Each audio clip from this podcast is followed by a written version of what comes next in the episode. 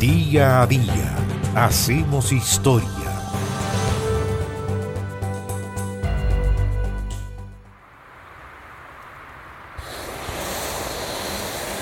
Hay tipos a los que se les dicen locos, pero en realidad son intrépidos, valientes, arrojados.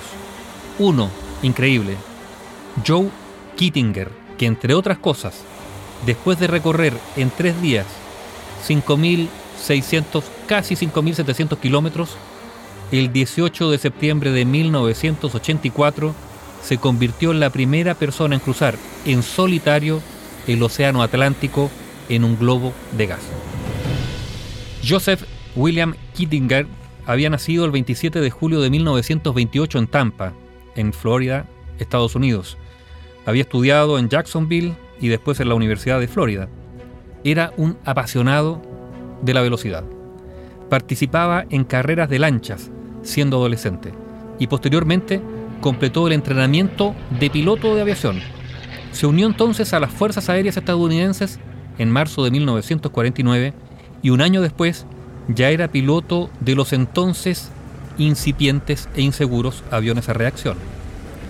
En 1954, Joe Kittinger fue transferido a la base aérea de Holloman, en Nuevo México, y al Centro de Desarrollo de Misiles de la Fuerza Aérea Estadounidense. Kittinger voló en un avión de observación para seguir el trineo cohete del coronel John Stapp, que el año 1955 alcanzó 1017 km por hora, y en 1957 como parte del proyecto Manic alcanzó una nueva marca en altitud de 29.500 metros recibiendo la cruz de vuelo distinguido. Uno de sus mandos entonces lo convenció para que se alistase en un programa militar de investigación médica aeroespacial que se ocupaba de analizar las reacciones del cuerpo humano en saltos desde grandes altitudes.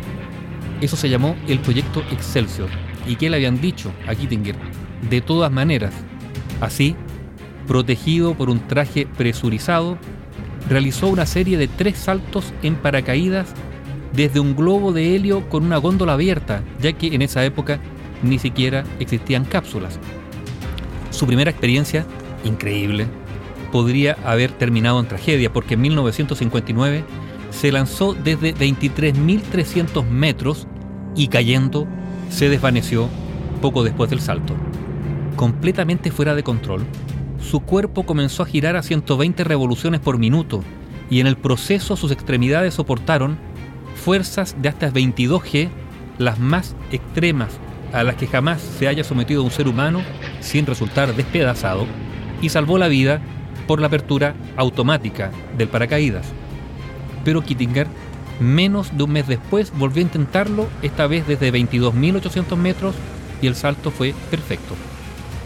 El 16 de agosto del año 1960 estableció marcas mundiales vigentes por décadas. El lanzamiento desde mayor altitud, 31.300 metros. La caída libre de mayor duración, 4 minutos con 36 segundos. Y la mayor velocidad alcanzada por un humano sin otra ayuda que la fuerza de la gravedad. Cayó a 988 kilómetros por hora. Abrió sí el paracaídas a 5.500 metros y tocó tierra sin mayores problemas. Sin embargo, el salto no fue plácido del todo porque durante la ascensión tuvo un fallo de presurización en su guante derecho y la mano se le hinchó hasta alcanzar un tamaño el doble de lo normal. Kittinger mantuvo estos récords hasta el año 2012, cuando sus marcas, excepto la de caída más larga, fueron superadas por el paracaidista austriaco Felix Baumgartner, que saltó desde 39.068 metros de altura. Posteriormente, Kittinger cerró su capítulo estratosférico, pero no su azarosa existencia se embarcó a la guerra de Vietnam. Allí tomó parte de 483 misiones hasta que en el año 1972 el Phantom que pilotaba fue abatido por un misil de un MiG-21 vietnamita. Estuvo 11 meses prisionero en Hanoi y fue sometido a distintas torturas, pero sobrevivió y regresó a los Estados Unidos. Ahí dejó el ejército el año 1978. Con esos agitados antecedentes cualquiera se hubiese jubilado, pero Kittinger centró ahora su interés por la aeroestación y el año 1984 se convirtió en el primer hombre en atravesar los 5.700 kilómetros de anchura del Atlántico a bordo de un globo y en solitario.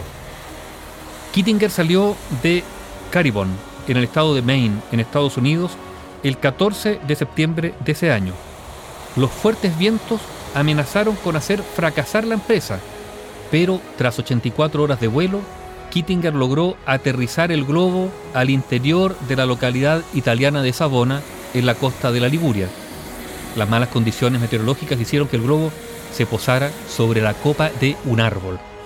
La primera travesía en globo, en solitario, culminada ese 18 de septiembre de 1984 por el militar estadounidense en retiro Joseph William Kittinger. Bio Bio, la radio con memoria.